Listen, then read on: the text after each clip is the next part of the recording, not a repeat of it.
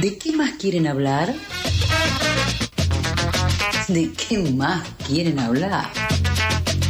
¿De qué más quieren hablar? La columna de Chicas Poderosas Argentina.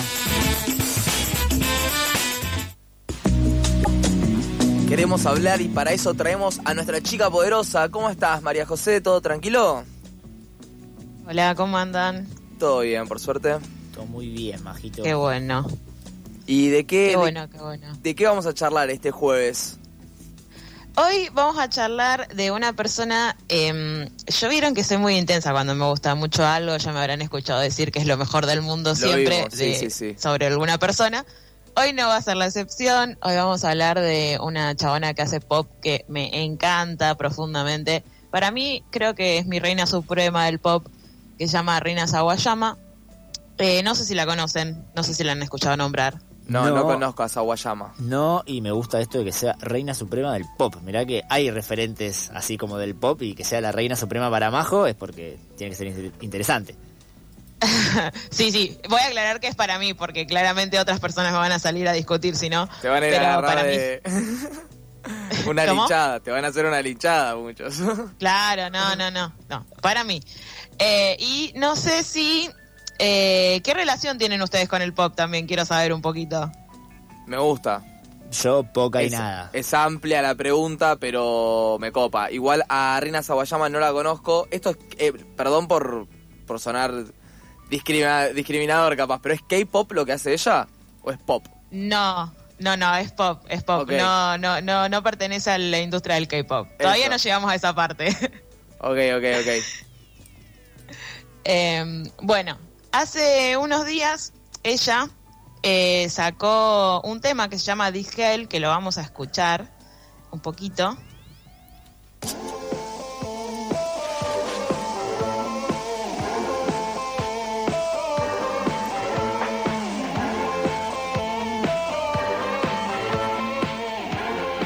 Bueno, ese es un poquito del sonido de ella y eh, encontré este video en YouTube, yo hace, estoy como medio en modo fin de cuatrimestre que no entendés nada de lo que está pasando en el mundo más que en terminar las materias que están cursando, bueno, yo creo que ustedes dos están en la misma.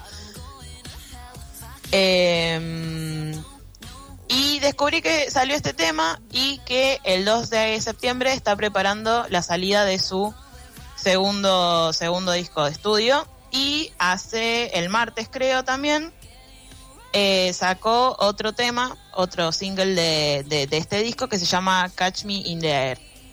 Ahora, voy a aclarar algo. Yo soy muy mala en inglés, pero voy a decir muchas palabras en inglés. Pido perdón a la Te gente bancamos, te bancamos.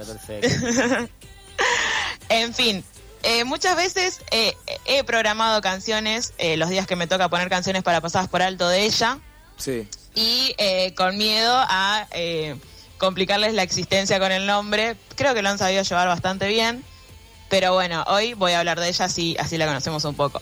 Me encanta. Eh, como dijo Lauti, eh, cuando me preguntó si hacía K-pop, ella nació en Japón. Eh, o sea, el K-pop en realidad es coreano, pero no importa. Eh, ella nació en Japón y a los cinco años se mudó a Inglaterra.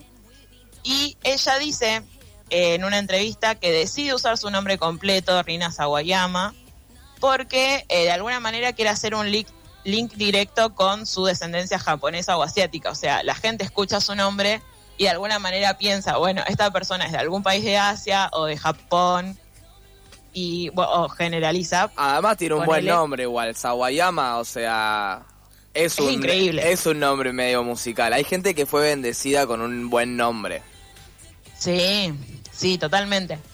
Bueno, ella empieza, en realidad no, no estaba su vida dirigida a la música, ella empieza como mucho más grande, ella estudió en la Universidad de Cambridge sociología, se especializó en política y recién en 2012-2013, ella tiene 32 años, eh, 2012-2013 empieza a sacar su música de forma independiente, eh, a girar por el underground de, de Londres, digamos, y en 2017 saca un EP y recién en 2020, que fue cuando yo la conocí, que me fue una de las personas que me ha salvado la cuarentena entre muchas tantas, eh, saca su primer disco Sawayama, que de hecho le pone Sawayama a su primer disco.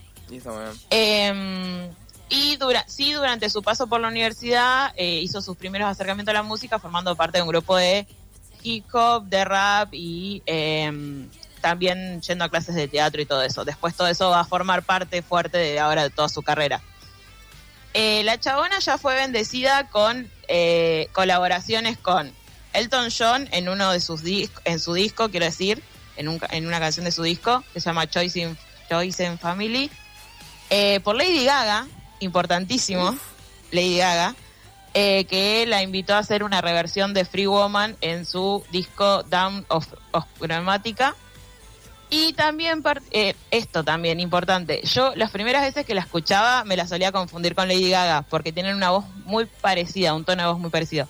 Eh, interesante también. Interesante. Y sí, y participó en la reedición del disco del álbum negro de Metallica con una versión pero increíble de un tema que yo jugaba mucho en el Guitar Hero en la Play, que es eh, el eh, Sadman, que no sé si lo estoy diciendo mal, pero es ese tema muy conocido sí. de Metallica. Re, me llama mucho la atención, la estoy buscando, porque yo claramente dije, Sí. con el pop no tengo nada. Eh, me llama mucho la atención esto que comentaste hace un cachito de que hacía política y que de golpe que tiró todo, o sea, como que dice, estudiaba política, psicología, sociología y ¡pum! Se fue a la música, de modelaje. Nada, qué perfil como Sí. particular. La verdad que me, me sorprende, me llama la atención, me parece como algo interesante de ver que quizás hay más casos, la verdad que no lo sé. Alguna vez lo dije, como que con la música solo la escucho. Esto que traes vos, Majo, a mí me parece todo nuevo y está espectacular. Pero, mm, no sé, lo pienso y digo, habrá algún quizás político hoy acá que diga del día de un día para el otro, che, largo todo y me dedico a la música. Es como un perfil muy distinto y qué bien le salió. Sí. Sí, le salió excelente. Siento que igual hay Eh, unos tiempos como para poder abandonar. Eh, ¿no, no, no sienten eso también como para la creatividad artística o todo lo que es así tipo artístico o creativo? Como que está muy atado a la juventud también. Entonces, Sí. eh, como que los- el tiempo pasa y si vos no te supiste desatar, no te supiste desenganchar de eso y irte, por lo que dicen los artistas, el plan A, ponele, Es que eh, es muy difícil. Re, o tipo, que después a los 40 años diga, bueno, voy a ser artista. O sea, no voy a decir que metió un giro 180, pero metió un giro 90 grados y de No, lo golpe es la reina del pop, como que para Majo, ¿no? Para Pero es la reina del pop. otro mundo, entonces es la reina del pop. Eh, no, sí, eso es muy llamativo en ella. Eh, esto, eh, la chabona saca su primer disco eh, a los 30 años y ella banda. dice que decidió tomarse su tiempo de conocer el ambiente y de ver qué onda y cuando ella se sintiera cómoda, largar su música así de manera con una discográfica. Y le salió bien y se, unió a una discográfica bastante piola, si se quiere, que le deja bastante lugar a su todo su proceso artístico y demás. Y enganchando lo que decía Neu, de, de- de su recorrido por la sociología, la política y bla, bla, bla, eh, ella eh, no deja toda esa parte más rosquera, si se quiere, más política, de lado por hacer pop. Justamente el pop muchas veces está muy atado a, a algo más frío, más pre- prefabricado, más eh, produc- de producto. Sí, y marketing bueno, creo que para vender. Al Claro. pop se lo asocia mucho con eso. Sí, y creo que últimamente eh, se está rompiendo un poco eso, creo que hay varias artistas eh, de pop que están rompiendo eso, pero bueno, ella en sus letras habla muchísimo de, de, de- la sexualidad y de, y de la temática queer en general, ella se reconoce pansexual y, y eso está presente en, toda, en todas sus canciones, en todos sus videos. Eh, habla mucho en el tema Choice in, Choice in Family que hace con Elton John después. Eh, habla también de eso, de los lazos que se crean por fuera de la familia, las amistades, la, la cooperación entre, entre la comunidad también. Y es resarpado porque, no sé, yo antes no sé si había escuchado más artistas cantando sobre esas cuestiones. Por más que yo no entiendo inglés, agarro, busco una traducción más o menos, me pongo a leer un poco, si le pongo mucho esfuerzo entiendo las letras y ya. Y otra cuestión eh, muy importante dentro de sus letras es la identidad. Ella, al ser asiática eh, y, y inmigrante, sufrió mucha discriminación a lo largo de su vida. eh, y de alguna manera eso lo, lo, plasman las canciones, eh, los eh, estereotipos que tiene que, que tuvo que sufrir muchas veces, la exotización de su, de su, de su físico. Eh, y también eh, muestra una relación tirante con sus raíces japonesas, por cómo es la cultura japonesa y con, por cómo es la cultura en la que ella fue criada, que es la inglesa básicamente. Y hay algo ahí muy importante que le pasó a ella por ser eh, inmigrante, porque ella no tiene una ciudadanía inglesa, sino que tiene una visa indeterminada, porque ella vive ahí desde los cinco años, es que con su primer disco no pudo participar de la edición de los premios Brit allá, porque eh, se, para ser elegible dentro de esos premios tenías que ser ciudadano inglés o irlandés. ¿Qué pasa?